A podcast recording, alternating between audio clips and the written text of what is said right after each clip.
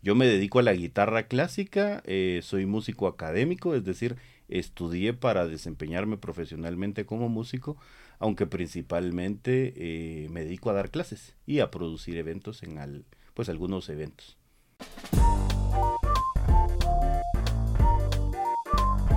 Bienvenido al podcast, La Incongruencia. Eh, pues al final el tema del de, el rollo de traerte al, al, podcast es más que todo para caer un poco en el... Eh, bueno, tal vez no caer, sino, sino tratar de resolver como ciertas dudas que hay o ciertas cosas que yo creo que están mal enfocadas, en, en tu caso en la música. Entonces, este, primero que nada es, este, ¿qué fue lo que te llevó a considerarte músico profesional? Ok. Sí, es, un proceso largo, digamos. Para ahorita yo estoy cumpliendo 20 años de tocar guitarra, de los cuales 13 se los he dedicado a la guitarra clásica, 7 se los dediqué a la guitarra eléctrica al principio y la decisión la tomé más o menos, eh, claro eso, hace como, como 13 años cuando decidí dedicarme a lo que me gustaba independiente de las consecuencias, que claro que las principales eran económicas, que uno sabía aquí en Guatemala yo no puedo vivir del arte o voy a vivir como con muchas carencias, Entonces, eso sumado a, eh, digamos, en el transcurso de la eh, carrera, ¿va? De, de, la academia que va haciendo uno, te vas dando cuenta qué tan profundamente puedes entrar a los temas, qué, tan, qué tanto puedes adentrarte a, a, manejar ciertos temas y entonces eh, ahí es donde dice uno sí, o sea, yo al final me dedico a ser músico profesional. Eh, vivo de ello, no trabajo de ninguna otra cosa más, que son cosas relacionadas, lastimosamente yo no puedo vivir de tocar eh, la música que, que, que, que, yo hago, digamos, o la música que interpreto, porque también compongo, entonces, digamos, si no puedo vivir de la que interpreto, mucho menos podría vivir de la que compongo, y como en el caso de este nuestro amigo Isaac, eh, menos podría vivir solo de componerla y ni siquiera interpretarla, porque los mercados en Guatemala son muy pequeños, pero básicamente sería eso. O sea que no hay, no hay, no hay el chance como que te tires a, hacer villancicos, o hacer esos, esos jingles, por ejemplo, que, Lo que, que, tienen la idea así como ponete en el, en el caso este de, de los de los Harper de Two and a Half Men, que el te trabaja haciendo básicamente esa música. Es, es que básicamente ese es el rollo. ¿ah? En, en, el mundo existen diferentes mercados. En Guatemala el único que puede agarrar en el caso del músico, del compositor, sería el de la, el de la publicidad que no es necesariamente, obviamente en este caso yo no tengo que hacer estudios sobre cómo componía Chopin, cómo componía Beethoven, sino que lo único que tengo que hacer es aprender como la parte popular de la música, eh, eh, adentrarme un poco dentro de las estructuras que se pueden utilizar y sobre todo de las que ya se han utilizado dentro de la publicidad, los comerciales, eh, ahora los TikToks, los que es un poco difícil porque también la inteligencia artificial ya te lo puede hacer. Y sobre todo, la gente agarrado con pedacitos de canciones y con eso puedo irme a... ya no es tan necesaria la música como no sé. Eh, sí, digamos, ahí en este caso, en, el caso de la, de, la publicidad, la música académica es completamente innecesaria. Ahí lo único que tengo que saber yo es hacer música como Arjona. Lo que pasa es que es más, más un rollo de mercadeo es una cosa que sea ajá, que, no es tan, que, lo que hablábamos de la mano de la, de la, de la academia como del, rollo de vender que no sé. Eh, eh, exacto es que al final es eso o sea digamos sí se puede llevar del lado de la academia porque de hecho la Mara lo lleva dentro de la música popular cuando se estudia cómo componer música y todo uno puede agarrar el lado de la música académica de la música culta le dicen por ahí o puedo agarrar el rollo de hacer cancioncitas no me voy a tardar tanto obviamente en aprender a hacer cancioncitas y tengo que tener algunos recursos como una guitarra, un pianito, eh, hay una forma de escribir que no tiene ni necesariamente que ser la partitura, eh, pero la publicidad ya ahora ya prescinde mucho de la música propia. Yo te estoy diciendo que, por ejemplo, hace unos 20 años eh, las empresas sacaban sus propios jingles. De hecho, hace más. Ahí está, ahorita estamos en la época en la que se vuelve viral la canción de, de, hecho, hasta la de Caña Real, todas estas cosas. Y entonces Lo que sucede es que esa sí fue alguien que le pidieron su música. Y aunque es música, voy a decir entre comillas sencilla, digamos era alguien que sí se dedicaba a la composición de la música, que sabe que tiene sus principios para no inventar el agua azucarada, dicen por ahí. Entonces, Tiene para una, eso es formu- básicamente una lo que fórmula uno con la que hace ese, ese tipo de música, digamos, Ex- que no es necesariamente tiene que ser tan complicado. De, de hecho, O- de hecho, a- a de hecho necesariamente no tiene que ser complicado. tipo así, Para, para poder hacerlo. Exacto. Pero entonces, pero en, este, en este caso es, eh, es más necesaria la, la- el talento o la academia del, del, del que lo está haciendo. Fíjate que esa es una de las cosas que es compleja en Guatemala, porque nosotros somos un país muy ignorante. Aparte- Primero, ah, tenemos un 60% de la... No, perdón, un 50%. No, no, estoy confundiendo la pobreza. Bueno, al final es necesario, ¿ah? O sea, el 60% de la gente vive por abajo de la línea de la pobreza y eso de la mano va con la ignorancia, porque si tuvieran el poder del conocimiento probablemente no estarían, este, eh, pues por lo menos tan fregados como están. ¿no? Entonces, cuando tenés un país con mucha ignorancia, pasan cosas bien interesantes. Y una de ellas es tenés un país con mucha credulidad y con muchos mitos y leyendas, ¿no? Entonces nosotros no hemos escuchado, por ejemplo, que en Alemania digan, es que aquí a las 3 de la mañana sale una mujer llorando, gritando, Ah, bueno, sí. buscando Ajá. a sus hijos. Todas estas leyendas y todas estas cosas van de la mano. No quiero decir que por eso carezcan, por ejemplo, de valor cultural, que sí lo tienen, ¿verdad? Eh, muchas de las cosas que tenemos nosotros tienen un valor muy grande cultural, pero dentro de eso, cayendo entonces en lo, en lo, en lo que es el tema del talento y la academia, aquí se cree que la gente nace con la capacidad innata de hacer las cosas, que un niño va a agarrar la guitarra y de repente va a empezar a tocar... eh, Un poco esa idea del elegido, de, de- del... que es una de las cosas que sucede también por la falta de identidad. ¿no? Entonces queremos agarrar la, la, la guitarra, queremos agarrar el, el instrumento o el piano, lo que sea, y de repente el próximo Lan Lan es del guatemalteco y no estudió nada. Básicamente el talento es la capacidad, porque luego y sí, ahí no vamos a adentrar mucho en ese tema, pero el, el, el talento es la capacidad para desarrollar. Entonces, ¿es necesario? Sí. Ahora, esa es información que viene dentro de tus genes, y eso lo hablábamos justamente otra vez con Isaac una vez, que aquel, la parte de músico, es, es químico biólogo, y me decía, la, el ADN registra dos tipos de información. Una es eh, que yo no voy a tener hijos que sean rubios y de ojos verdes, a menos que los tenga con alguna mujer rubia de ojos verdes, todavía es discutible porque a ver qué va a primar. Y segundo es a qué me dedico. Si yo soy músico, me dedico al arte. Si en mi casa hay un montón de arte, no solo por genes, sino por entorno, el niño no va a salir futbolista, por ejemplo. Sí, porque existen mucho, muchos casos de, de gente, por ejemplo, por ejemplo, como José José, que lo ponen de ejemplo, de era de familia de músicos y al final, no sé que si tiene academia realmente José José, porque en realidad no recuerdo, pero sí lo tienen como, si te metes a meter a leer la página de Wikipedia, aparece como que él es de familia de músicos, aunque nunca dicen que haya tenido una formación musical como tal. Es probable que no, y digamos en, lugar, el caso de la guitarra, yo te puedo poner el ejemplo de Paco de Lucía. O Paco de. Lucía toca el concierto de Aranjuez, y esto está grabado, y él no sabe leer una sola nota de una partitura. Ahora, ¿qué es lo que sucede? Que Paco de Lucía pertenece a una cultura que tiene la guitarra como algo, eh, digamos, tradicional, donde el abuelo le enseñó al papá, el papá le enseñó al hijo, el hijo le enseña al nieto, y entonces él creció toda la vida tocando guitarra, escuchando guitarra, entonces llegan a tener esa capacidad y entonces ahí es donde viene el, el poder del entorno. Digamos, la academia es necesaria porque la academia lo que hace a uno es darle parámetros formales. Ajá. Pero el entorno es mucho más necesario porque por mucho que eso es lo que, lo que nos pasa a muchos aquí en Guatemala. O sea, uno llega, por ejemplo, al conservatorio o peor aún, llega a la universidad a querer eh, eh, en- hacer un examen, por ejemplo, o, o- o aplicar para una carrera de música o tal vez incluso una carrera de arte. Y resulta que es como que si yo llegara a la...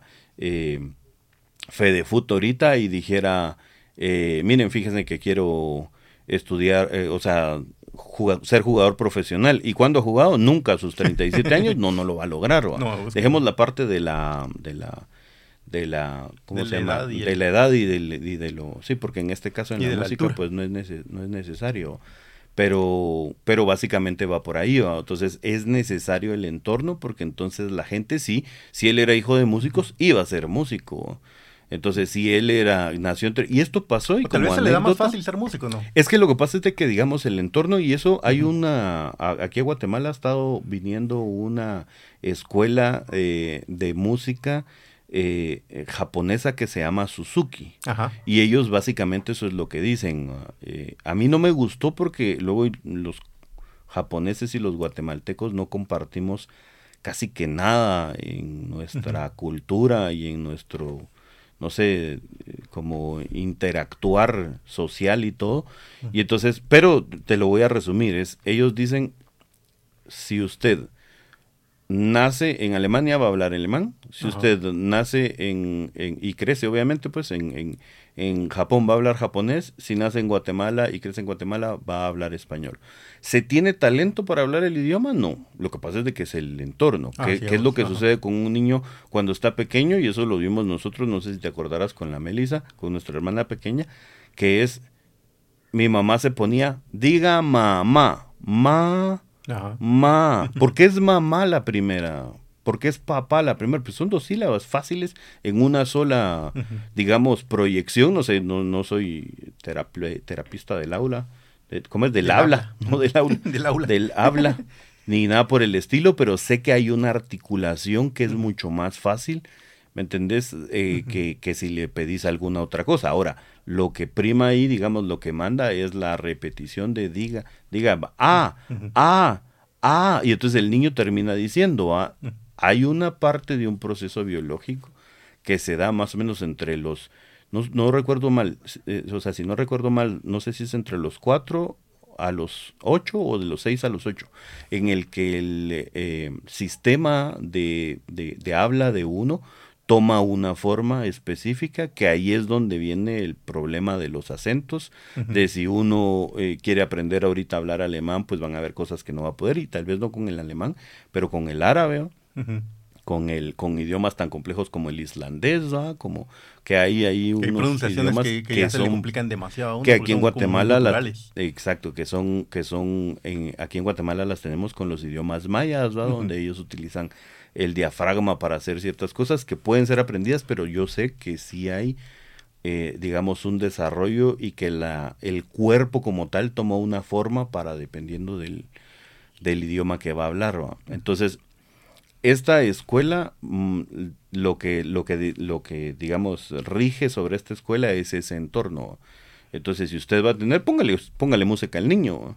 Entonces, si usted quiere que su hijo sea futbolista, juegue con él, pues, desde chiquito, llévelo a, a, a, campeonatos, a canchas, a que juegue con los niños, a que juegue, o sea, que todo ese proceso que lo va rodeando a uno es el que hace que uno crezca. Y en el caso de la música no es diferente. Tal vez es un poco más complejo que algunos otros, pero... Es, ese rollo entonces quiere decir que, va, o sea, sí importa mucho el entorno que, en el que estás. Es lo que más importa. Es lo que más importa al final. Pero, este, igual de importante creo que es la academia.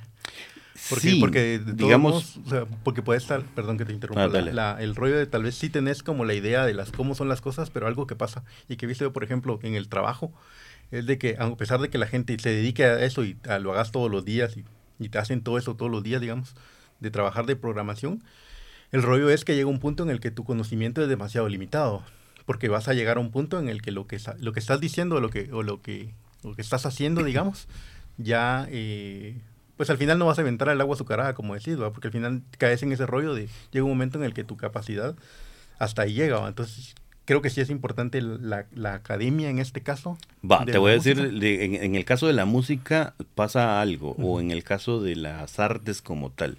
y, ese, y eso lo hemos hablado con mi maestro de, composición, que es David de Gandarias.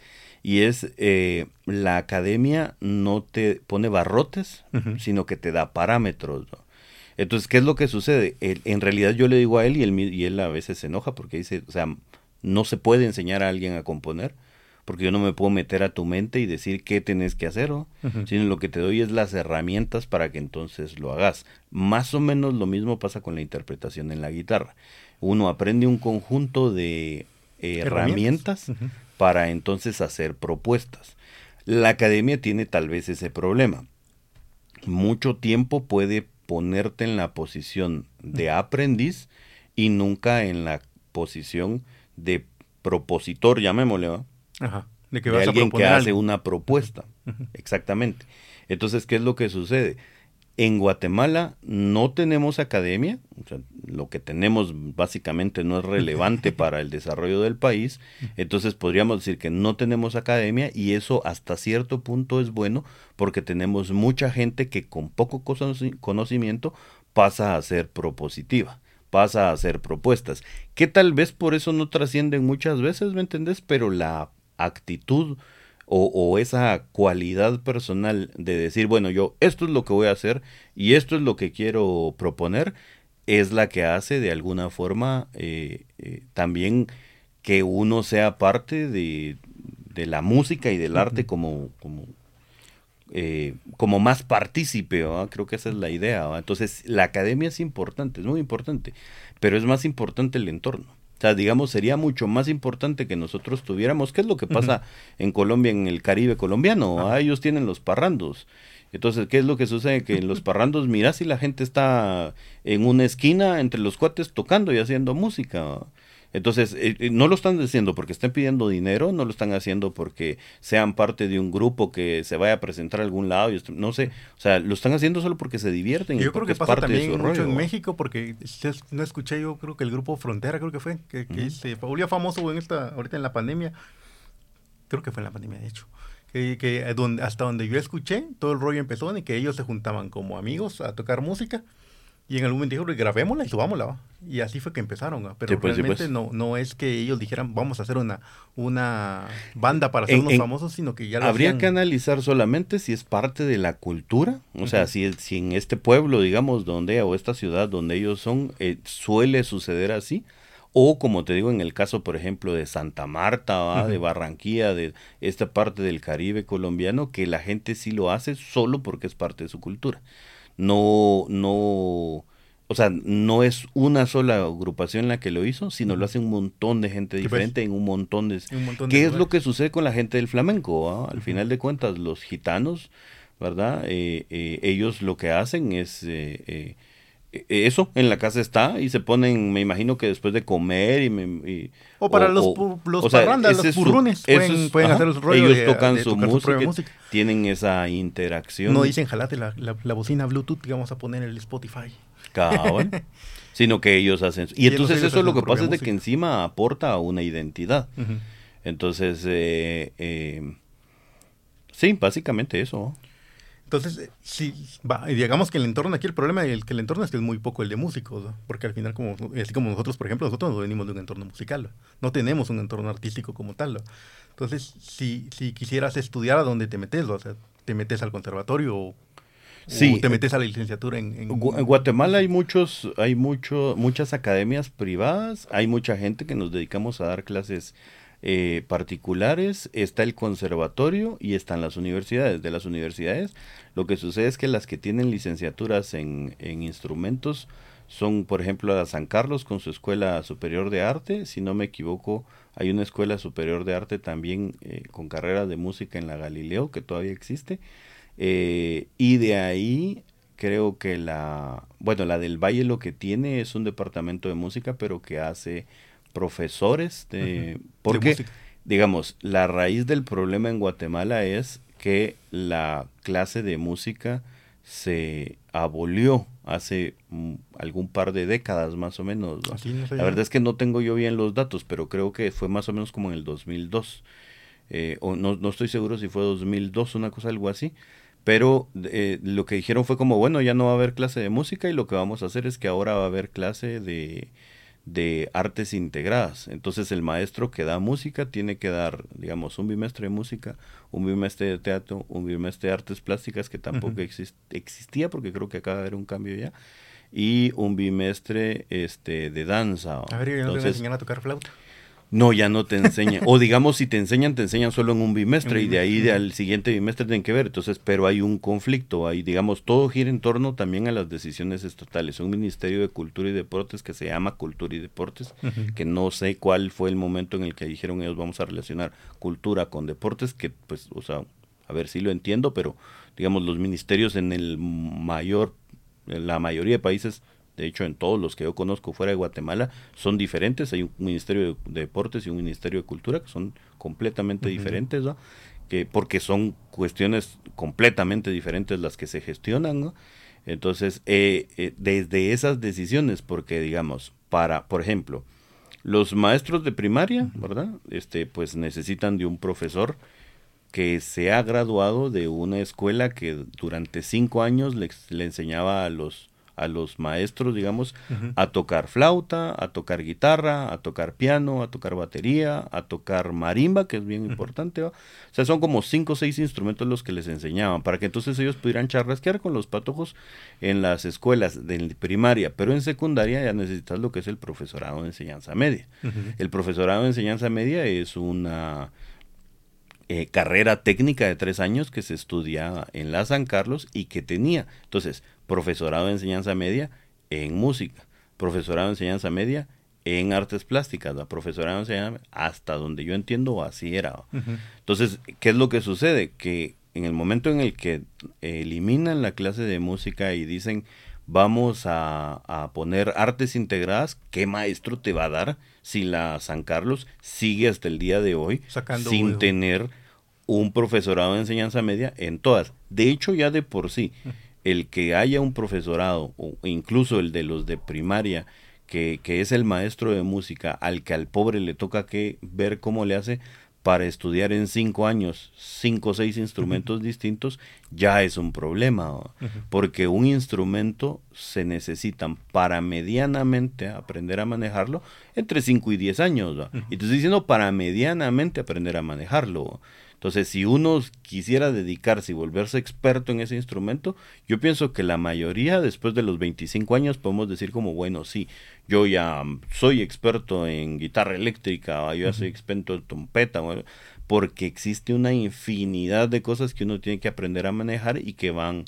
Eh, o sea, o que pueden ser utilizadas, necesario utilizarlas en un momento específico y que yo las tengo que tener en la memoria. Y el uso de tantos años de estar trabajando y trabajando hacen que uno tenga pues a la mano todos esos recursos.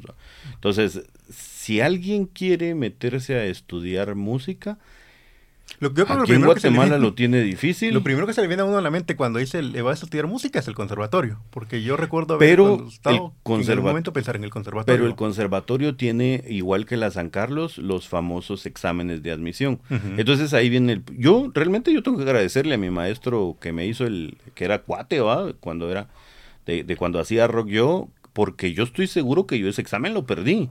A mí me hicieron el examen y de repente viene y me dice el, el, yo tenía 6, 7 años de estar tocando guitarra eléctrica y me dice el maestro, esto es un acorde de séptima mayor o menor y lo toca. Y yo, ¿qué es una séptima? ¿va? Para empezar, ¿va? Entonces, que yo sé que la mayoría que lo escuchan van a quedarse igual que yo en ese momento, ¿me entiendes? y esa es la parte pisada de Ajá, entonces el problema es que nadie entienda. La mayor probabilidad es que que confundas el... el, que hacer un todo majestuoso. Ah, cabal, que confundas el, la respuesta y que, y que te lo trones. Entonces se, se te impide la posibilidad de participar de un rollo, tal vez porque pensando como, ah, no, tal vez no tiene tantas ganas, ¿me entiendes? O todo. Entonces te toca la parte que a muchos nos toca, que es la parte del autodidacta. Entonces el autodidacta tiene muchos digamos, otra vez muchas ventajas, porque entonces, por, ejemplo, puede ser propositivo muy rápido, con muy poca información, pero como autodidacta uno tiene límites y encima vas a agarrar información de aquí y vas a agarrar información de aquí y de aquí y de aquí. Y, más en esta época que, el, que hay información por todos lados y es información incorrecta. Fíjate Mucha desinformación, dice la mamá. Lo que sucede es, y digamos, hablando de esta parte de la música, lo que sucede o qué es lo que percibo yo, por ejemplo, con las redes sociales, es que la nata del conocimiento está al alcance de todos. Entonces, el, digamos, el problema que puede surgir es que con un pedacito yo puedo creer que entiendo la totalidad de un tema. Y el tema es más complejo que solo ese pedacito. Entonces, eh, eso, o sea, puedo creer que puedo, puedo, creer que estoy haciendo algo que tal vez sea, eh, no sé, más profundo de lo que en realidad estoy haciendo, que tal vez a todos nos pasa, pero es importante, digamos, yo considero que el ser autodidacta es, mm, es algo muy de las artes, ¿no? Y que en este caso, como agarras, que era lo que te quería decir, como agarras información de tantos lados distintos, es importante la academia, no como una institución a la que yo tengo que ir, sino como un maestro al que yo tengo que ver. Y eso hay una tradición dentro de los artistas que es mi maestro. ¿no? Entonces nosotros hablamos como de mi maestro. Yo, por ejemplo, mi maestro David de Gandarías, eh, Jonathan Ardón, el cuate este que tengo yo que es pintor, mi maestro, eh, eh, ¿me entendés? O sea, y tiene su maestro específico, por ejemplo, Valdivieso es de sus maestros, tal vez no es una una sola persona, ¿va? pero entonces, ¿por qué? Porque esta persona lo que hace es ayudarte con la experiencia y los años que tiene, que normalmente son viejos, te ayudan a unir la información y a entender, ok, yo por aquí es que tengo que ir, aquí hace sentido todo. Porque uno puede pensar que esto y esto no están relacionados porque por aquí abajo tenés el el puente para pues, entenderlo. Es, totalmente diferente la academia en el, en el lado musical que en, el lado artístico. En el lado artístico, perdón. Que más que todo que en, la, en la ciencia como tal. Porque en la ciencia tu maestro son los libros y las teorías y, y, lo, y todo aquello que... Porque de hecho ni siquiera se puede llamar a un maestro, por ejemplo, algo que utiliza mucho la gente es eh, pues, traer a Einstein en la, a la conversación cuando decís, y, y, en realidad cuando estudias física, si bien es cierto, es, alguien, es una persona a la que vos decís, pues se le reconoce por el trabajo que había hecho, no es una persona al que todo lo que él diga se lo vas a creer, porque generalmente muchas de las teorías que él tenía o muchas de las cosas que él decía, eh, pues no servían para ni verga. Entonces, a pesar de que tenía buenas teorías y funcionales, tu maestro es la ciencia como tal, no el no la persona. No podría sentarme yo con Einstein a decirle, yo como estudiante de física, por ejemplo, a sentarme con Einstein y a, y, a, y a, que me guíe en algo, porque muy probablemente las ideas de él no me funcionen a mí. ¿o? Sí, pues, sí, pues. O ni siquiera me, sirvan de algo, porque yo tengo tenga mejores ideas incluso que Einstein, que no creo que va a ser pues, el caso. Fíjate que la música yo la he definido como algo más pegado a la ciencia que al arte. Pero lo que sucede es que nosotros tenemos otra vez ese montón de culturas distintas, entonces pasa algo. Y que es algo que es como muy importante que nosotros entendamos en estos temas cuando se habla de música. Cuando nosotros hablamos de música en el occidente, digamos, en esta parte del mundo, nosotros hablamos de una estructura y de una forma de trabajar. No es la misma en todos lados. Los japoneses no hacen la música de la misma forma, los hindús no hacen la forma de la misma forma, pues los indios de la India, los árabes no hacen la música de la misma forma que nosotros lo hacemos y nosotros la música que hacemos la tenemos heredada de los europeos. Entonces, la historia de los europeos es tan importante para nosotros como la historia de nuestros pueblos originarios le llaman. O sea, los mayas, los incas, los, todos los todos los pueblos que estaban aquí ya tenían sus eh, representaciones artísticas, entre ellos sus músicas. Entonces, pero en el momento en el que sucede la colonia, ¿verdad? La colonización, la invasión y todo lo que sucedió, también sucede una mezcla de culturas y por lo consiguiente de representaciones artísticas. Entonces, pero nosotros tenemos que entender que la música que hacemos nosotros sí o sí tiene un componente europeo. ¿verdad? Formas de trabajar estructuras. Ya de por sí, la música que nosotros utilizamos se llama música tonal y el hecho de que uno diga, voy a tocar un acorde en la guitarra, ¿verdad? Eh, ya, de, ya, de, ya de por sí eso ya es europeo. Que también los europeos tienen su propia historia y tienen el desarrollo de la música tonal, ¿no? y el dodecafonismo y un montón de cosas que, que surgen también como revelación a eso, digamos. Pero sí, al final yo creo que la conclusión sería eso. La academia es muy importante como para sentar las, las, para resolver problemas también, ¿no? Entonces como para unir los temas, ¿verdad? Y los recursos que uno va aprendiendo eh, pero es mucho más importante un entorno y en eso sí estamos verdes. Yo le he dicho a la mayoría de cuates con los que he hablado que en los países en los que he estado, yo considero que a Guatemala le hace falta para llevar, llegar al nivel de la música que hacen en Costa Rica 50 años, para llegar al nivel de la música que hacen en México 100 años y para llegar al nivel de la música que hacen en Colombia 200 años. Más o menos eso estamos atrasados porque es una cuestión cultural. Cultural. Es un eh, día a día de una relación donde en el viaje que hice yo de Bogotá a Cali en bus, me encontré con patojos que cantaban sus músicas, que sabían sus músicas, y que uno aquí hubiese escuchado como, ay, eso parece música de viejitos, ¿no? porque se sentía sí, porque de hecho aquel como la música. escucha es, otra y escuchar... Nosotros estamos muy norteamericanizados, ¿no? Entonces, y, y eso uno no lo entiende hasta que se va a un país que está lejos de Norteamérica. Y entonces te das cuenta de que, ay, ahí ya no se escucha o ya no se ven tanta cultura. Ya si yo le quiero poner a un café, por ejemplo, eh, que, que, que, aquí se llama en inglés, ¿me entendés? Eh, allá le voy a poner Quindío. Entonces, ¿por qué? Porque de hecho tenemos un, ajá, existe una ciudad que se llama el Quindío, que, que, que, si no me equivoco es un, un departamento. Un departamento. Entonces, eh, tienen mucho más adoptada su identidad tendría que ver un poco eso, esa falta de interés de la gente, esa falta de cultura que tenemos nosotros en la falta de interés por el, por el, por la falta de cultura que tenemos, esa falta de interés de la gente. Entonces ahí te vas, ajá, entonces con esto ahí te vas resolviendo. Porque, porque entonces resulta con que la gente no está interesada, porque al final la gente ignora muchas cosas, ¿me entiendes? Porque la gente no puede estar orgullosa, la gente no puede decir yo voy a, yo voy a, este, eh, eh, no sé, apoyar, invertir o lo que sea en los míos, ¿me entendés? Porque, porque surgen todos esos mitos también. Entonces yo, yo, yo vivo haciendo mis estudios con mis alumnos y hace aproximadamente 10, no, como unos 9, 8 años hice uno que fue, ¿usted apoyaría a su hijo si él decidiera dedicarse a la música? Y el 99.99% de los papás de mis alumnos dijeron, si él me demuestra que es muy bueno en lo que hace, sí, y de todas maneras le pediría que saque otra carrera por si lo de la música no le funciona. Y entonces sucede algo y es tenemos y esto ya es a nivel social. Digamos que no tiene que ver con la con la con la música ah, o con el arte, y es tenemos confundido un poco cuál es el eh, concepto de éxito. Entonces, si el concepto de éxito para mí es voy a estudiar una carrera que me dé mucha plata para poder comprar cuestiones materiales, claro que para tener plata para cualquier eventualidad de emergencia o algo que pueda surgir, pero necesariamente para que me dé o principalmente para que me dé un nivel de estatus de vida, estamos mal.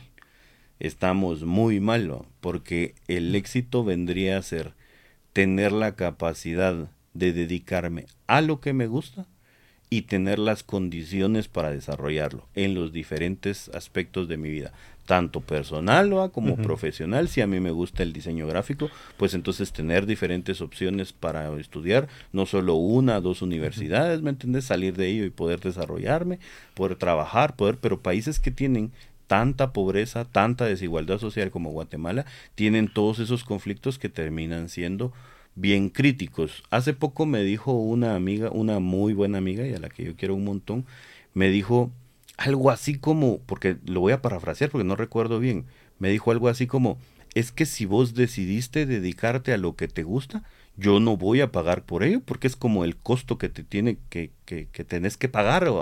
Y yo más que agarrarme lo personal, porque en realidad la quiero un montón y le tengo mucho cariño y digamos me ha apoyado en otro montón de cosas, lo que entendí fue cómo canalizó ella o, cómo fue ella, pues eso, un canal de, eh, digamos, divulgar lo que socialmente nosotros vivimos. Lo que se cree, porque se cree que el arte como tal no es un trabajo y es pasa el rollo este de, la San Martín diciéndole a la gente, vengan a pintarme los murales y les vamos a dar exposición. Sí, ese, ese tal vez... Porque no se ve como un trabajo. Sí, fíjate que tal vez sí, pero y ha cambiado mucho y eso es bien importante, que entendamos que ha cambiado también. Pero lo que sucede es de que sí hay, uh, hay una falsa idea que todavía predomina y es esa de lo primero que necesitas es eh, exposición, que te conozcan. Entonces, no, yo lo que necesito es como que si yo abro un restaurante, ¿me entendés? Pongámosle que yo me voy a Zacualpa, en Quiché, y abro un restaurante eh, con un café eh, de, autor, le llaman, así con diferentes tonos de café y toda la cosa, sabores y todo, preparaciones y todo. Entonces, aquí no me van a conocer, Entonces, pero yo no puedo venir y decir, bueno, vengan, yo les voy a regalar la comida, yo les voy a regalar el café, porque si me conocen, entonces tal vez me pueden, o peor aún, yo no puedo venir o la gente no puede venir y decir, voy a llegar a tu café, a probar tu café, a probar tu comida, a probar tus postres y no te voy a pagar. Si me gusta, la próxima vez llego con toda mi familia y te consumo. No, porque eso no subsiste, ¿va? Y es bien importante que lo entendamos porque yo creo que esto es lo que sucedió con esta panadería y es que dijo, vamos a darle exposición a los patojos porque en el lado del arte de los artistas guatemaltecos el mejor el que mejor gana es el artista plástico el que peor gana es el, el, pienso yo que el de teatro porque realmente no tengo como los datos exactos pero pero digamos, sí es funcional que de alguna manera ellos tengan esa exposición. Pero claro, o sea, yo tengo que invertir, como dijo alguien por ahí que sacó un artículo, yo tengo que invertir en mi, en mi transporte, si voy en mi carro, en mi gasolina, en mi parqueo, si voy en bus, pues igual de todas maneras el tiempo, la plata que cuesta el bus, tengo que invertir en los materiales para pintar, mi tiempo y todo. Y, o sea, yo solo no puedo no, no, no ganar, aunque sea una cuota mínima, por eso, ¿me entiendes? Les hubieran dicho que les iban a dar un año de comidas, de, desayunos, ¿me entiendes? O de almuerzos para ellos y para un acompañante, ¿me entiendes? O seis meses, una cosa algo así, porque eso, digamos, le da más valor eh, a tu, o sea, como que estás apreciando que la persona sí va a hacer un trabajo. Y claro, nosotros los artistas también tenemos esa idea. Yo tengo que comer. Y si a mí alguien me ofrece, mira, venía a darle clases a mi hija, o venía a tocar para una boda, ¿me entendés? O venía a tocar para, no sé, algún evento, algo que tenga que ver con mi trabajo, y yo te voy a dar a cambio eh, que, ese, que existe esa especie de troque, pues, y, claro que yo voy a aceptar. Mira, me funcionaría que me des plata, pero, pero si definitivamente no podés, porque otra cosa es que no querrás, entonces sí podemos hacer un trato. Pero que me digan, mira, vení, es, es eso, es como querer llegar al a un supermercado y decir, mire, voy a hacer el super. Si todo lo que encuentro aquí me gusta, la próxima vengo y le voy a recomendar a mis amigos y a que vengan a pagar. Es una transacción que la gente no ha entendido. Yo se lo he puesto a la gente con eso y con eso termino. Se lo he puesto de esta forma. Para que yo pueda ofrecerle, yo tengo una guitarra que cuesta 3 mil dólares. Para que yo pueda ofrecerle a la gente un concierto de mejor calidad, dado todos los estudios que he tenido para ahorita, que tal vez eso podemos hacer un espacio para, para explicarlos. Yo necesito una guitarra por lo menos de unos 7 mil dólares.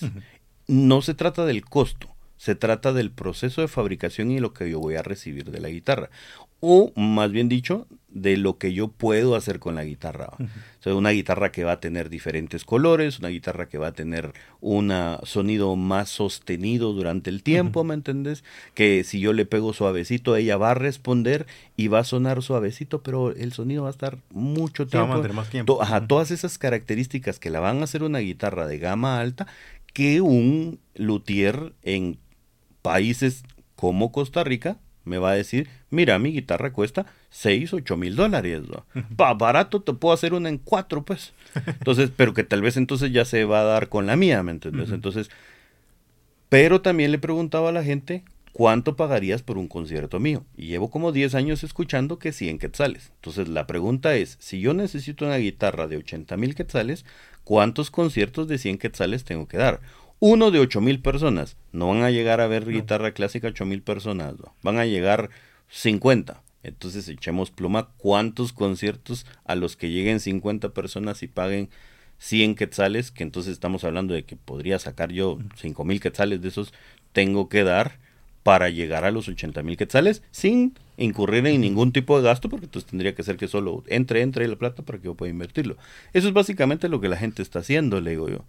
Y, y entonces hay que entenderlo de esa forma y en el momento en el que uno mire, hay una presentación, entonces ir, pagarla, verla y entonces esa es una forma y, y, y entonces aquí viene la parte de a mí no me gusta que se trabaja la idea de apoyo.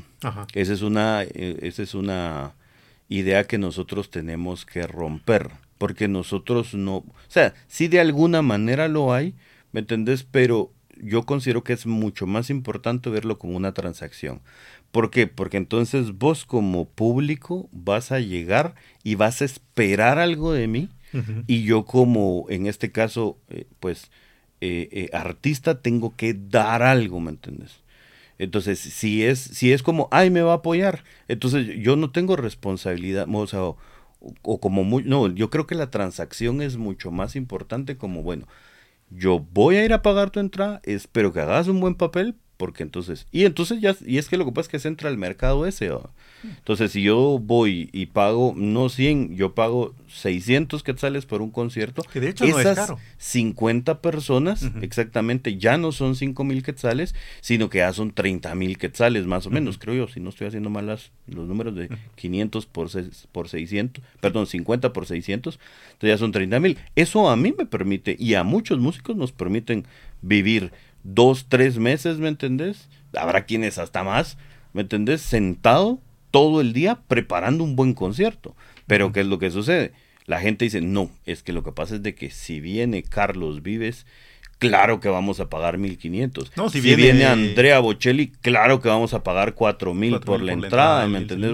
Entonces, no, no funciona así. O sea, nunca vas a lograr sacar a tus... a, tus artistas. Artistas adelante si, si pensás como, Ay, es que necesita apoyo, hay que darle, no. Algo que pasa mucho también es de que la mano se dedica al arte, a la música como tal, pero aparte de eso tiene un trabajo para sostener ese Por ese mismo ese ese, ese termina siendo un hobby.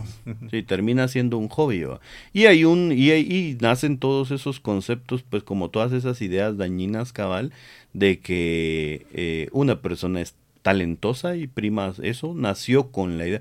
Eso solo se maneja aquí en Guatemala. Eso de ahí, uno va a Costa Rica, que, que, digamos quisiéramos nosotros que, que, después de Guatemala, Costa Rica fuera el siguiente nivel para poder estar, ¿me entendés? Yo creo que seguro que hay más en medio. Pero uno va a Costa Rica y la gente no lo maneja de esa forma. ¿Querés ser jazzista? Bueno, entonces te metes a estudiar una carrera de jazz, ¿me entendés? Entonces, pero tenés una, un historial completo de haber desarrollado la música y todo. O sea, tiene que haber un entorno y sí tiene que haber una academia, definitivamente, ¿va? para que saque adelante eh, eh, eh, y se rompan todas esas ideas esas ideas de que, de que vas a llegar, vas a agarrar de niño, de pequeño la guitarra. Pero yo creo que esas ideas se han creado también a partir de, de pues no sé si en realidad de, de, de, de ese pensamiento mágico de que vas, llegas vos a agarrar la guitarra de tener cinco años y ya tocas. Porque también eso, eso, esas historias que yo creo que hacen como mucho daño es la idea de decir, cuando Beethoven tenía, no, no sé si Beethoven era Mozart, creo que era. Mozart tenía cinco años, ya construía, ya escribía esto. Pero lo que la gente no dice es que si no me equivoco, Salieri era su, su maestro. Entonces sí, probablemente él vino y dijo, va, pa, pa, pa, pa, pa, y hizo alguna cosa ahí, va, que, ah, digamos, cuando uno estudia profundamente la música, o, o, o, me imagino que los artes te das dando cuenta como, ah, claro, o sea, ellos podían, o sea, era lógico que encontraran esta forma porque esto era la forma en la que trabajaban. Entonces se podían, y por ahí hay una película que, se, que, es, que es sobre Mozart, y donde sale justamente, y, y, se ha vuelto viral en, en, las redes, una escena eh, eh, donde sale, que justamente Salieri, que era un compositor que yo, si no estoy mal, fue maestro de, de, de Mozart, eh, ojalá que haya alguien que, con, que, que, que, comente y que nos aclare bien cómo es la situación, pero digamos, en esta película lo que sale es que Salieri está haciendo eh, una canción y ellos tienen una forma muy, eh, digamos, arquitectónica de trabajar. Ah, y eso es bien importante. En la época del clasicismo se establecieron reglas para trabajar de forma arquitectónica. Entonces está haciendo una cosa, entonces llega Mozart, que claro tenía la creatividad, ¿me entendés? Y venía de familia de músicos y no sé qué, y le dice, pero ¿por qué no se sienta, por qué no se va por aquí? empieza a hacer un montón de cosas en lo que en ese entonces no era el piano, porque ellos no tenían un piano. Entonces, sino que creo que se, si no era el piano forte, tendría que haber sido el clavecín o, antecesores del piano. Pero la cosa es que se siente y empieza a tocar un montón de cosas y el otro se enoja. Entonces se, se, vuelve como viral porque es como, ah, se burla del gran Salieri que no sé qué. Entonces, porque encima el otro está tocando y el otro, el, Mozart llega y le dice, no, es que yo quiero ver, voy a tocar tu pieza. Y él como, pero ¿cómo la vas a tocar si yo le escribí, terminé de escribir en la mañana si no tenés la partitura? Y el otro, no, pero yo ya escuché qué es lo que estás haciendo. Y es bien fácil, y eso es bien importante. Y por eso te digo yo que la música para mí está más a un paso de ser eh, ciencia que a un paso de, o sea, que, que, que de ser arte, tiene sus características definitivamente. Pero imaginémonos que es esto. Entonces yo puedo agarrar y construir en la, en la, en la música y agarrar esto y después poner esto. y después poner esto, ¿verdad? Y después poner esto. Entonces, esa forma arquitectónica, que de hecho se llaman vista de espejo, inversión, ¿verdad? Eh, eh, disminución, aumentación, todas esas formas de trabajar eh, en la música son más arquitectónicas que ay, a mí me inspiraron hoy los dioses, ¿me entendés? La luna o el que me dejó mi traida y entonces voy a escribir. Sí, las, las, o sea, tienen un elemento de, de tienen un elemento de, de inspiración, tienen un, elemento de inspiración, pero eh, que, que, que, que, yo lo equiparo a la motivación, ¿ah? esto de la motivación y la inspiración surgen en un ratito, pero de ahí yo tengo un conjunto de recursos que a mí me permiten desarrollar una obra y decir, esta es la sinfonía número 9 de Beethoven, ¿me entendés? ¿Y qué fue lo que hizo? Y entonces ya cuando uno estudia de forma formal, valga, no sé, no es ni cacofonismo ni nada, pues entonces cuando uno estudia de forma formal, la, o la for, y, la forma, cuando uno estudia de forma formal la, forma, eh, eh, te das cuenta todo ese trabajo que hay, pero eso es característico de los europeos. Muchas cosas se, se mudaron para acá, se trajeron, ¿verdad? Se importaron a las Américas en general, muchas se adoptaron, muchas siguen sucediendo al día de hoy y no alcanzaría un podcast de 10 horas para que las, las empezáramos a explicar. El, el, esto quiere decir, mira, el, el rollo del último episodio que grabamos, hablábamos con Cuate que al final es desde la ignorancia, y aquel me ponía el rollo de que él creía que, la, que el, el, reggaetón como tal era arte, porque estaba hecho como de pequeños pedacitos de diferentes personas. Y yo le decía el ejemplo de yo no considero que sea arte, porque es como que nosotros considerábamos nuestro trabajo arte, porque nosotros trabajamos de programación y cada quien hace un pedazo y cada un, pero y al final digamos que esto se da. Entonces yo le decía, yo, para mí eso no es artístico. al final lo que estamos haciendo es cada quien pone un pedacito para que esta mierda funcione, pero no es que se esté haciendo un trabajo artístico de, de como tal sentarse a hacer esta cosa. Pero con lo que me decís, de que sea una estructura como tal, entonces ¿Cómo, ¿Cómo, verías la, la, música actual, por ejemplo, como el reggaetón, que sí está hecho de, con una fórmula como tal, de hecho? Creo que podemos canalizar, sí, creo que podemos canalizar no solo cómo veo yo la música, que eso va a ser como algo muy personal, sino encima también cómo, eh, qué consideramos arte. Y esta es una de esas pláticas que cuando uno se dedica al arte, las tiene en el conservatorio, en las afueras, en, eh, seguramente en los patios de la Escuela Superior de Arte, en las exposiciones, tanto que te hartas de hablar con la mar.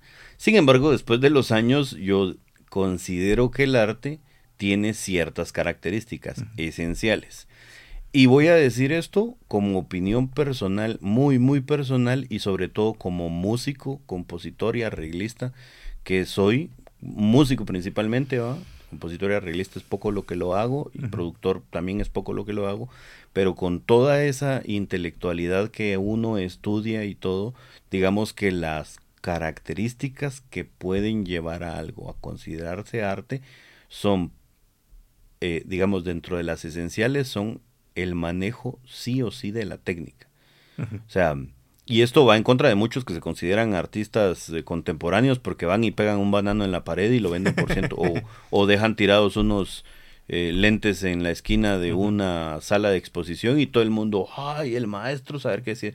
No, o sea, digamos, al final de cuentas el arte trata de retarnos a nosotros mismos y eso se lo decía yo a una, a una mi alumna hace un par de días. O sea, el arte es, el, es la búsqueda de la perfección. Entonces, no es la perfección en sí, sino es la búsqueda de la perfección. Yo voy a hacer arte en la búsqueda de la perfección. Entonces, en esa búsqueda de la perfección, yo me voy a retar a mí, a manejar mis dedos para poder tocar piano, a manejar mis dedos mi, eh, para poder manejar un pincel, ¿me entendés? A manejar mi cuerpo para poder hacer una danza específica, ¿me entendés? O para actuar de tal forma, el famoso séptimo arte, pues proviene del teatro, ¿me entendés? A, a todas estas cosas, necesito sí o sí manejar la técnica.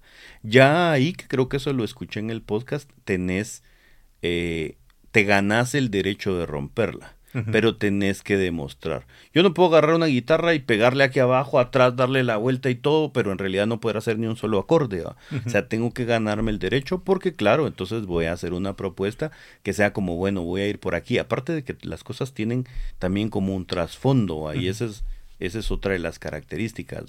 Lo que yo voy a hacer tiene no solo que tener técnica, sino que tiene que tener una justificación, ¿verdad? Tiene que tener un por qué lo estoy haciendo y muchas veces aporta a la sociedad. Para mí eso es algo muy importante. El artista es el representante, el que canaliza muchas de las buenas y malas cualidades de las sociedades y entonces las tiene que poner sobre la mesa y tratar de decirlas. Pero como se agarran lenguajes, porque cada quien tiene su propio lenguaje, ¿verdad? Y, y, claro que hay diferentes, eh, digamos, estéticas y líneas de lenguajes. Eh, yo tengo que incluso intentar que la gente con esto eh, digamos, eh, crezca. Yo le decía, yo le decía a mi pareja eh, que a mi mujer, porque ahora decir pareja no se sabe qué es. Entonces yo le decía, yo le decía que mira, o sea, cuando uno, o sea, cuando nosotros estábamos chavos, que fue en la época de los 90, principios de los 2000, a mí me gustaba mucho que la música trajera ese elemento implícito de yo no estoy diciendo las cosas claras, sino que las estoy sugiriendo. Porque eso es un, digamos, eh, no solo es eh, una forma de demostrar que yo manejo la técnica, sino que encima eh, es una forma también de llamar a la gente a, bueno, o sea, ¿por qué tal banda hace, dice esta, de, esta palabra? Yo creo que algo importante es que, habla de este autor, te da espacio a la interpretación te da espacio en la interpretación, sí, y es la cuestión implícita, pero también se fue muy, muy lejos, ¿no? O sea, digamos, tiene que tratar de ser lo más claro posible, más no tiene que ser explícito, ¿me entiendes? Entonces, pero si una de las características tiene que ser, yo tengo que ser propositivo, yo tengo que ofrecerle algo, aunque sea llamar a la conciencia y decir esto se está haciendo mal y venir, eh, eh, no sé, me explico, o sea, no, no, no... No necesariamente, bueno, no, no necesariamente, no, debería de ser, así como por ejemplo algo que pasa mucho en, la música actual, que el reggaetón más que todo, que es lo más popular, es que todo es como muy explícito.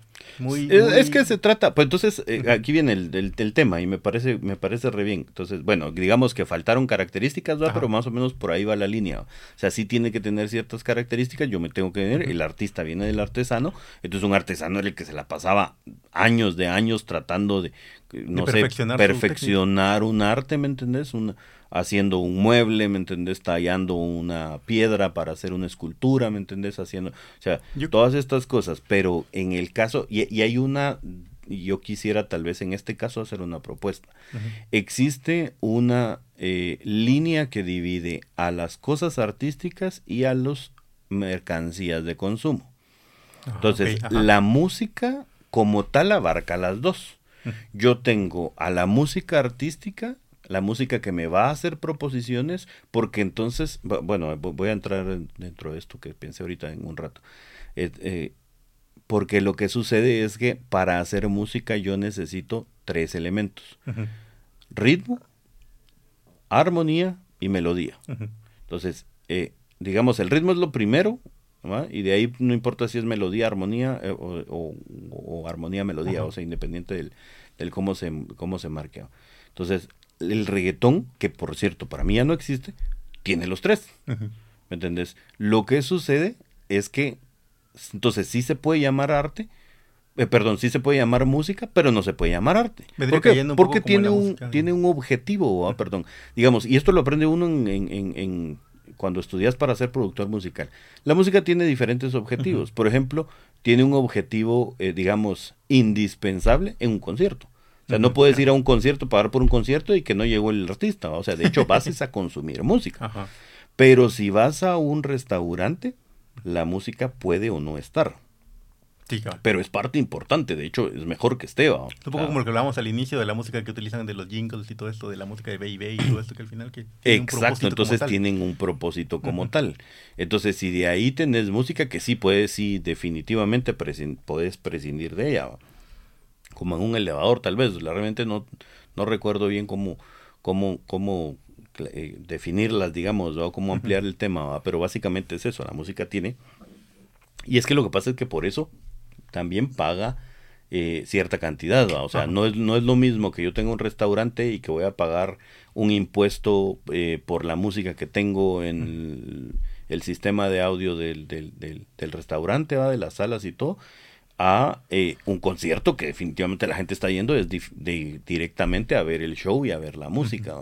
Entonces, eso por un lado, la música necesita tres elementos. Necesita ritmo, y melodía y armonía independiente de cómo se desarrollen, pongámoslo así. Entonces, el reggaetón es música. O las músicas populares, llamémosle, que nos han vendido ahora, los géneros urbanos, ¿me entendés? Son música, ¿me entendés? Porque al final de cuentas tienen esos elementos. Lo que sería discutible es si es arte, Entonces, si en realidad va a eh, eh, aportarte algo, ¿me entendés? O no. Yo pensaría que principalmente solo es para divertirte, es para ir, para pasarla un rato con tus amigos, porque ¿quién va a estar en un churrasco escuchando Beethoven, ¿me entiendes? en una discoteca escuchando. O algo por el estilo. Exactamente. Este, el, yo creo que algo que le agregaría yo a estos elementos sería la, la personalidad, porque creo que algo que es importante, muy, muy importante en el arte, es eh, la originalidad de la persona que, que, lo está haciendo. Algo, por ejemplo, que pasa en la escritura es que la gente dice, cuando vos vas a escribir un libro, vos no vas a inventar el agua azucarada. Mirá la cantidad de libros que hay, son miles, miles de millones. Entonces, seguramente lo que escribiste ya lo escribió alguien más. Lo que a la gente le interesa es escuchar cómo vas a contar tú la, la historia. por, por, ejemplo, en el caso, cuando yo escribí el libro, la idea fue esa. Yo lo escribí como yo hablaría normalmente en, personas. Yo no estoy contando una historia que no, tal vez ni siquiera se haya contado, tal vez estoy, hasta estoy repitiendo las historias. Entonces, que, que, en algún momento ya alguien más ha contado. Pero lo que la gente va a leer y que mucha gente, muchas de las personas que lo leyeron me dijeron es, es como que estuviera hablando con vos, es, es, es contigo que estoy hablando. Entonces creo que eso es importante y, y cae un poco a, a, mi siguiente pregunta, era de, ¿crees que las IAs pueden, pueden este, reemplazar a la, a la música actual la comercial, digamos. A muchas, a muchas músicas sí, y a muchas características de la música y del arte sí.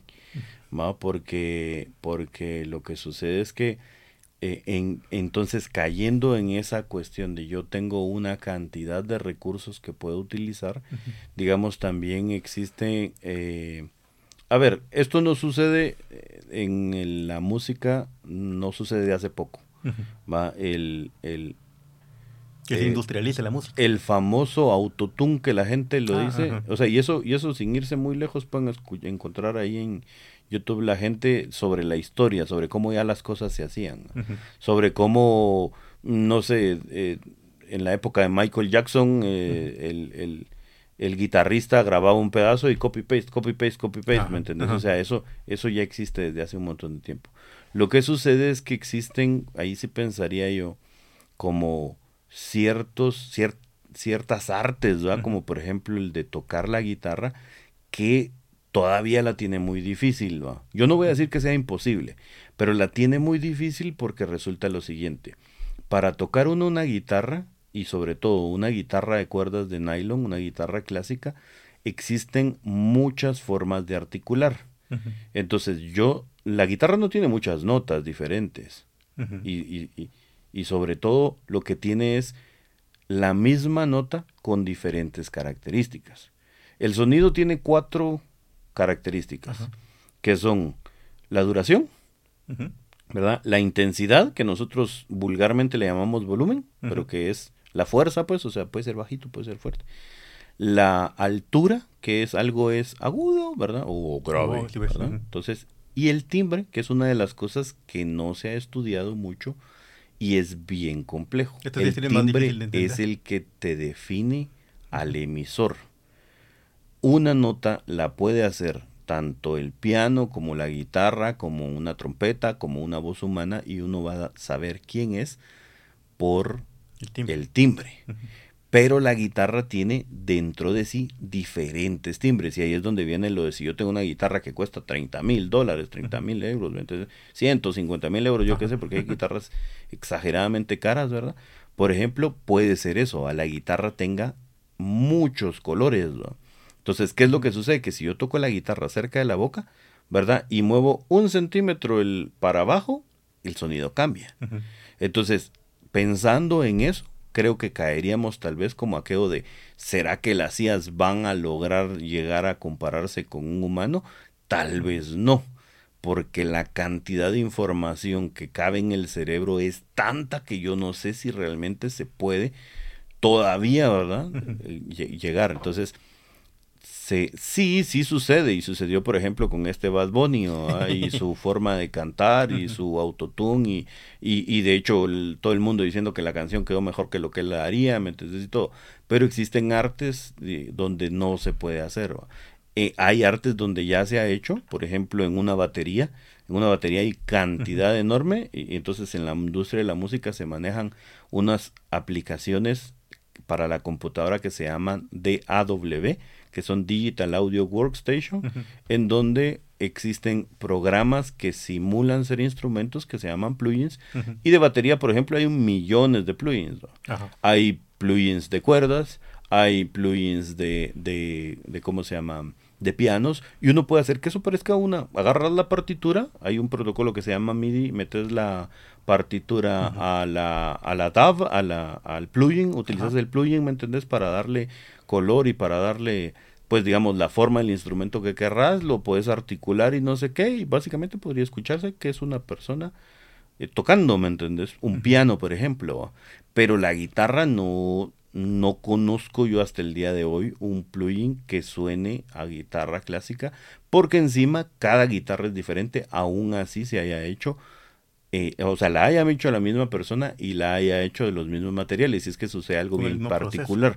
y eso, y eso es parte de las cosas cabal que uno aprende, que son sobre la lutería. El luthier es el que hace la, la, la el, el, luthier es el que hace los instrumentos y los repara. Entonces, un luthier nos decía a nosotros hace algunos años aquí que cuando hay un árbol que está en una ladera, es decir, en un barranco, y está, digamos, sostenido así, entonces la madera de aquí adentro no suena igual a la de aquí afuera, porque la de aquí adentro está sosteniendo el peso del árbol y la de aquí afuera pues está más flojas las membranas. Cuando yo agarro la guitarra eh, y, construyo una guitarra con estas membranas, esas membranas, eh, pues esta parte de la madera, esas membranas van a estar más apretadas y entonces me va a dar un sonido distinto a estas que van a estar más flojas. Y pues si no hay un, un árbol y, no hay un árbol dos veces. Ahí en la guitarra existe otra cosa también que se llama maderas extintas.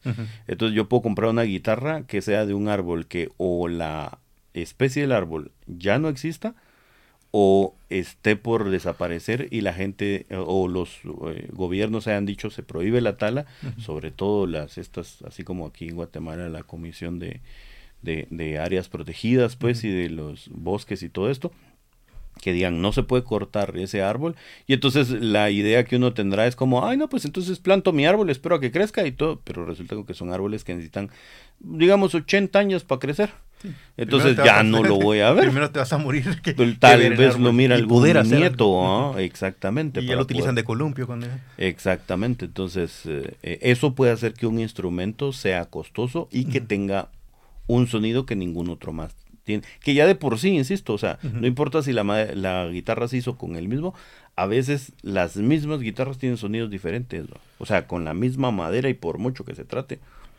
Teniendo en cuenta que la, interpretación de, no solo la interpretación, sino la identidad de la persona que está tocando la música, y es como eso muy, es como muy importante, digamos, al final, porque no solo digamos que la, la madera que existe la guitarra, sino también la persona que la está tocando es como muy importante. Este, y ¿Crees que tenemos identidad aquí como guatemaltecos de, de musical? Porque aquí hay algo que se, que se tiene mucho, como mencionan música guatemalteca, y lo primero que se le viene a la mente a la gente es marimba. Lo primero que te imaginas es los señores tocando marimba y tocando el ferrocarril de los altos, así.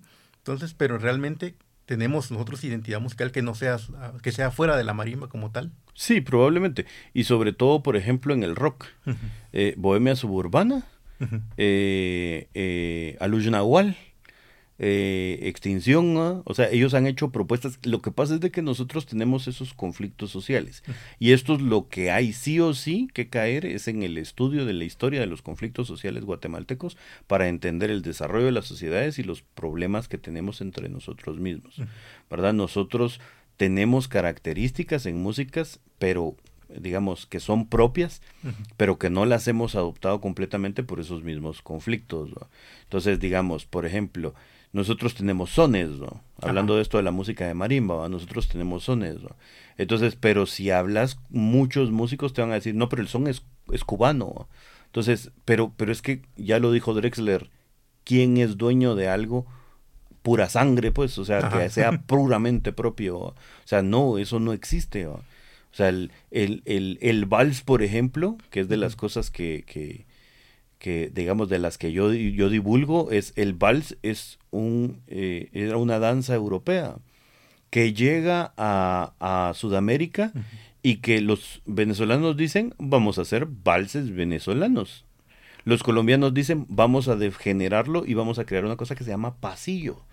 Los peruanos dicen, nosotros vamos a hacer nuestros valses peruanos y eso se parece un montón y eso es ahí una, una cuestión ya mucho más moderna de, de, digamos, un intercambio y copias, ¿verdad? y, todo de músicas entre México y Perú. Entonces, si buscas valses peruanos, vas a encontrarte los boleros eh, mexicanos esteroideados, porque tocan rapidísimo la guitarra los cuates. Ahí tienen mucho virtuosismo y toda la cosa, pero suena como que estuvieras escuchando los, los, los ¿cómo se llaman? Boleros mexicanos. Entonces, digamos, las cosas cambian. La famosa décima de la que habla todo el mundo también últimamente. La décima es una forma de escribir en la que tenés 10 versos, ¿verdad? En donde van rimados el primero con el tercero, eh, con, el con el cuarto, creo que es el segundo con el tercero. Y así hay una forma de rimarse, ¿entendés? Entonces, pero la décima, la primera que se conoce es la de Spinella. Eso viene de Europa, eso viene de, de, de, de, ¿cómo se llama? De España. Entonces, pero viene aquí, la gente la empieza a hacer y le vas a preguntar a los, eh, a los, ¿cómo se llama? Ay, a los cubanos y los cubanos te van a decir la décima es nuestra. Y te vas a preguntarle a los eh, eh, argentinos y te van a decir no, la décima es nuestra. Y creo que los chilenos también tienen una su propia décima. Y le han hecho algunos cambios, ¿me entendés? Y adaptaciones y ha sufrido una metamorfosis durante el tiempo y se ha ido regando por cada lado. El problema es que nosotros estamos peleados con todo eso. Entonces no queremos aceptar que tenemos. Ah, no, entre nuestras músicas están, por ejemplo, eh, eh, aparte de los sones están los valses, no, eso es europeo, y está el foxtrot, no, eso es de no sé dónde, ¿me entendés? Es gringo creo que es, ¿me entendés?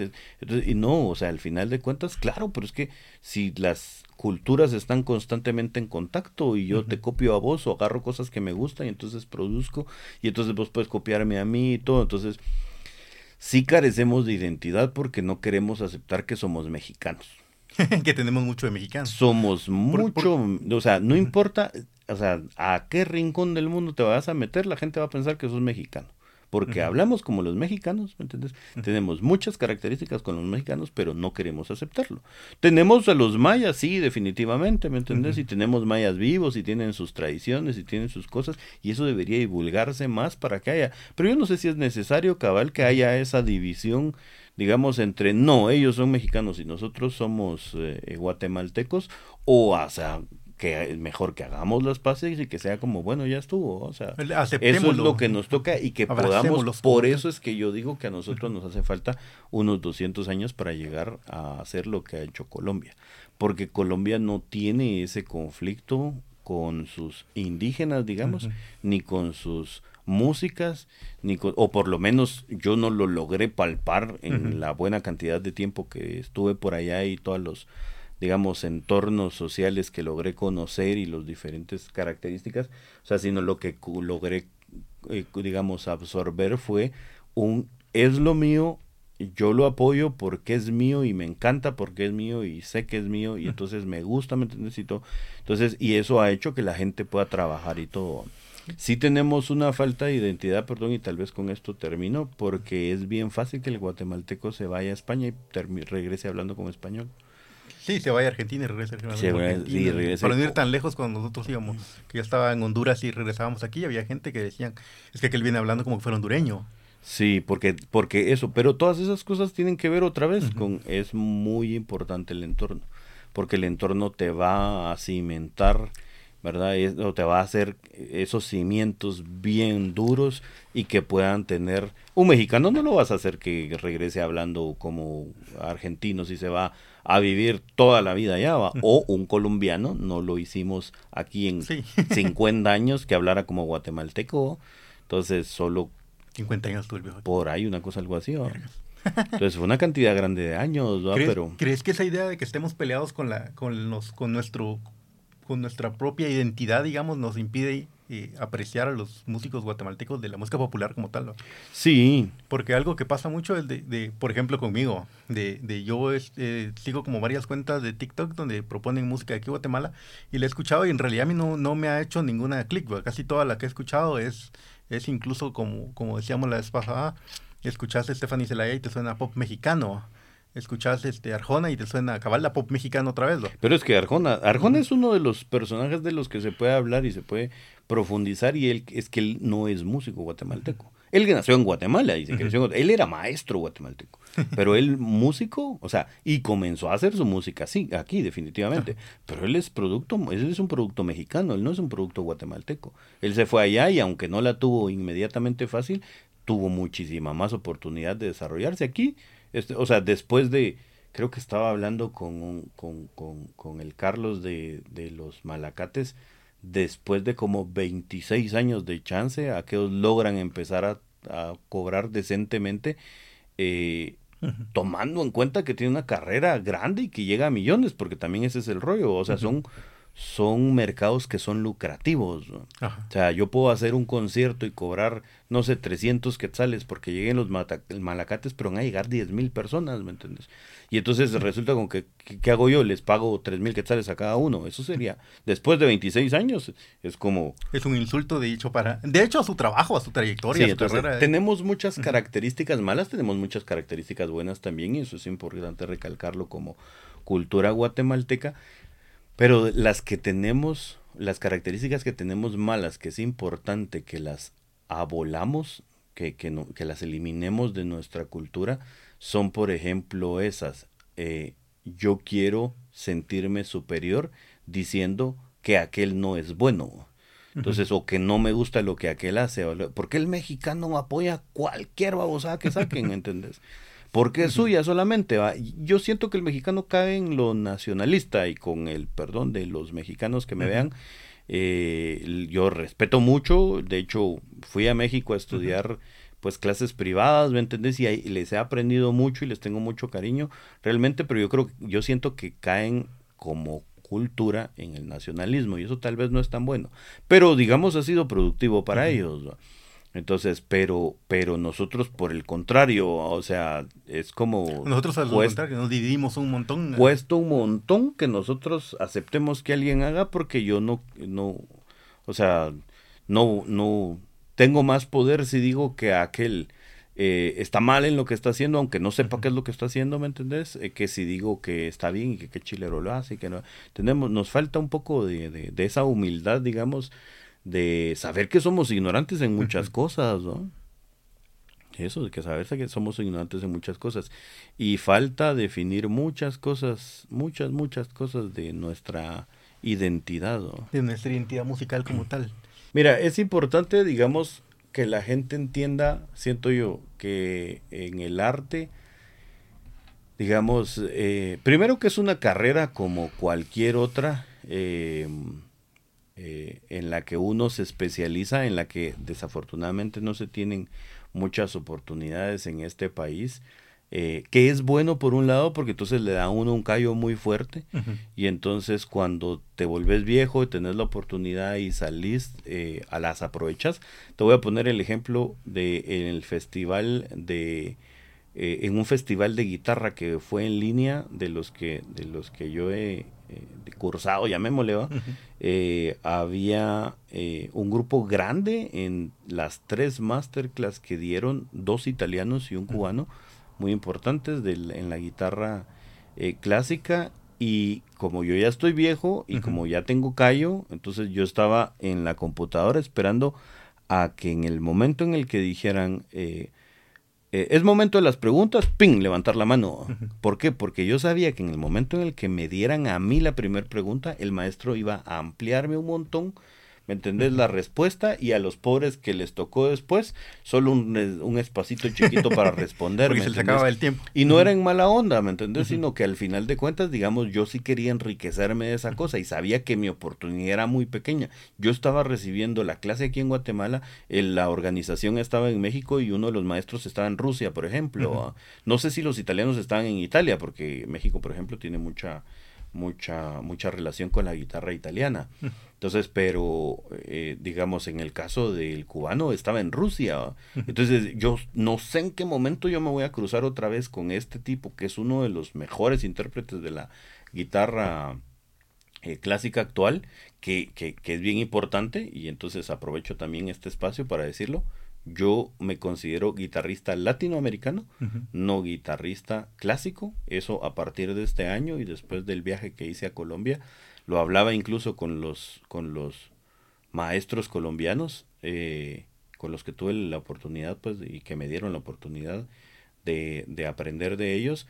Y es eh, que la cosa se ha desarrollado tanto en la guitarra latinoamericana que a mí me parece que ya es momento de darle el peso. La guitarra clásica ya quedó atrás, la guitarra contemporánea pues tiene estas características culturales y la latinoamericana, lo que está sucediendo en la guitarra latinoamericana es muy, muy importante en la guitarra y en la música como tal. Entonces, pero, pero entonces pasó eso, volviendo, fuera del paréntesis, yo ya tenía callo. Y entonces yo sabía que no sé en qué momento me voy a topar al maestro tengo que aprovechar. Aprovechar y estaba yo y en las tres charlas, en las tres masterclass, yo estaba y fui el primero en levantar la mano. y bueno, Harold, entonces yo maestro, mucho gusto, yo estoy en Guatemala, muchas gracias a los amigos mexicanos por haber este pues eh, pues puesto este abierto, este Ajá, abierto este espacio y dado esta, esta oportunidad. Ah, mire maestro, yo tengo dudas con esto y que no sé qué. Y entonces aprendes un montón.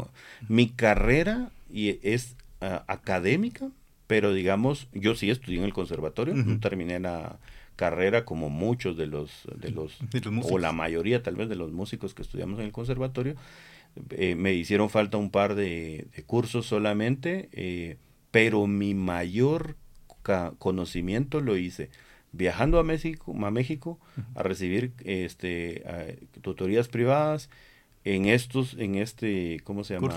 En estos, sí, en este festival eh, recibí, he recibido clases en línea, eh, eh, pues que fue el primero que me abrió la mente con Estuardo Linde, que es un guatemalteco que reside en Puerto Rico, que es guitarrista también. Viajé a, a, Costa Rica también y tuve la oportunidad también de interactuar, que para mí eso es un, ¿cómo se dice?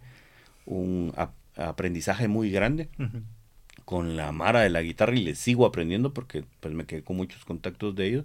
Y lo último que hice fue, el año pasado fue eso de ir eh, fui al festival de de a un festival de guitarra en Bogotá y a un festival de guitarra en Medellín y me conocí con todo el mundo y los maestros también ya me dieron clases allá. Y ha sido un, un, una carrera larga digamos sobre todo en estos 13 años que eh, sí, básicamente que me dan como el chance de, de, de, dar estas opiniones que yo espero que la gente entienda también, que son opiniones personales, muchas de ellas, ¿no? Eh, y que son con la intención de aportar a, vamos a ver qué es lo que se, para ir terminando, entonces, este, ¿qué, le, qué, qué, le recomendarías a alguien que se quiere dedicar a la, a la música? No solo a la guitarra, sino a la música en general aquí en Guatemala. Yo pensaría en cuenta el contexto en el que estamos. Yo pensaría que el arte, que le, que le entre, o sea, que, que viva su proceso, porque cada quien tiene un proceso, digamos, individual. ¿Recomendarías la academia? Sí, definitivamente, porque también uno se va a dar cuenta, digamos, en las academias que, que o sea, llega un momento crucial, porque también es eso. O sea, uno eh, o sea, si ya tienes la inquietud de dedicarte a algo artístico, traes un chip diferente. Entonces, eventualmente vas a llegar a la conclusión de que, por ejemplo, el lugar donde aprendiste no era la mejor forma de aprender, por ejemplo, y entonces vas a buscar otras opciones, pero ya le entraste, ¿me entiendes? Que no se dejen eh, como eh, desmotivar, que entiendan que la motivación es como la inspiración, surge en un momentito, pero lo más importante es la disciplina ¿Me entendés? Eso, y eso se lo digo también a los alumnos, y yo le digo a mis alumnos, vos podés ser y hacer lo que querrás, siempre y cuando tengas disciplina, seas perseverante, seas paciente, ¿me entiendes? ¿Por qué? Porque las cosas llegan tras mucho esfuerzo. Entonces sí necesitas trabajar las cosas. La guitarra es uno de estos instrumentos que al final hablamos mucho de la música, no tanto de la guitarra, pero, pero la guitarra es, un, es, es este instrumento que te va a... O sea, que en el que vas a lograr mantenerte, ser vigente y peor aún sobresalir, sí, solo sí, sos disciplinado, sos perseverante porque las cosas no salen. ¿Cuánto? Todo el mundo me pregunta, mire, si empiezo a, cuando, cuando es de clases, ¿no? Si empiezo a aprender guitarra ahorita, eh, ¿dentro de cuánto tiempo voy a saber? Y yo, pues bueno, piense que de aquí a unos 50 años. de, todo depende de qué sea lo que querrás hacer. O sea, si yo quiero aprenderme una canción de Arjona, pues, o sea, aprender es una cosa, hacerlo es otra. Entonces yo puedo explicar, aquí una canción de Arjona lleva tres, cuatro acordes, y esto lo, se hace en el coro y esto se hace en el, en, el verso, por ejemplo, o en las, en las estrofas y no sé qué, y entonces y esta es la estructura y está, y estos son los acordes y ya estuvo. Ahora, me va a salir si, si agarro la guitarra cero de aquí a un par de años. Lo mismo pasa con el... Hay que acabar con todos esos mitos de que la gente nace con el, la, eh, digamos, capacidad innata de hacer las cosas porque eso ha dañado el que la gente le dedique el tiempo, el esfuerzo, los recursos, eh, sean estos los que sean para desarrollar una capacidad. Sí, porque incluso estaban esas historias de, de que hablábamos la vez pasada esos mitos de que Van Halen para tocar guitarra se la llevaba hasta el baño y hasta se había quebrado un brazo y, sufría porque no podía tocar guitarra. Y no entendimos que en realidad eso lo que era era disciplina. Entonces sí, probablemente, probablemente, probablemente era una obsesión, probablemente, pero, pero entonces eso es, y es bien fácil, o sea, si yo me pongo a jugar con la pelota, aún ahorita a los treinta y tantos años que tengo, si yo me pongo a jugar con la pelota y me la paso ocho o diez horas al día jugando pelota, de aquí a cinco años voy a desempeñar un papel, digamos, decente en el fútbol. ¿Me entendés? Ya voy a estar viejo, yo qué sé, ¿me entendés? Puedo decir, pero, pero, pero no puedo esperar a agarrar y, ay, me salen todas las de Messi, todas las de Cristiano. No, no funciona así. Y las artes son bien importantes porque le demuestran a uno esas cosas. Y la guitarra es más importante aún porque le demuestra a uno. Y eso yo lo he peleado un montón con los papás eh, de mis alumnos, que es tienen que ellos aprender a ser disciplinados porque tienen que poder, eh, digamos, esforzarse porque algo les salga. No les va a salir a la primera, a la segunda, probablemente a la cien. Sí, van a fallar muchas, muchas veces y por eso es que te digo yo que una de las características del arte también es esa eh, exigencia, digamos, para llegar a la perfección. O sea, yo estoy seguro y, y, yo conozco a Jonathan, por ejemplo, desde que, desde que entró a la ENAP, eh, que aquel no agarró y ¡pum! ya le salió una, un dibujo, hiperrealista a la primera, ¿me entiendes? De hecho, yo a él lo he visto todo el tiempo con un lápiz y si no una libretita anda dibujando, dibujando, dibujando, dibujando. Entonces, claro, o sea, se vuelve un experto en eso, porque ese es el, el, producto de, de, tener estas características. Si alguien quiere un consejo para eso, es, eh, o para entrarle al arte, es eh, no se desanimen entiendan que vivimos en una sociedad de la satisfacción inmediata, donde yo puedo decirle a una aplicación ahora, ni siquiera a una persona, quiero mi pizza con estas eh, eh, con estos ingredientes y a esta dirección y de repente pum aparece a los 30 minutos o gratis una ya no, ya tienen esa promoción, pero aparece al poco tiempo una persona con una pizza y mire, aquí está su pizza, ya ni siquiera miramos el dinero porque por una aplicación la pagamos también. Entonces, pero en las artes no es así, si yo necesito, si yo quiero tocar una canción, si yo quiero eh, incluso componer, es el producto de la suma de los recursos que yo tenga. De, de, y con recursos me refiero a todo lo que he aprendido y que puedo poner en práctica eh, y que voy a poner en práctica dándole y dándole y dándole y dándole. Entonces es básicamente esa la idea. Está bueno. Lo dejamos entonces por aquí. Gracias por tu tiempo. No, y eh, lo cortamos ahí.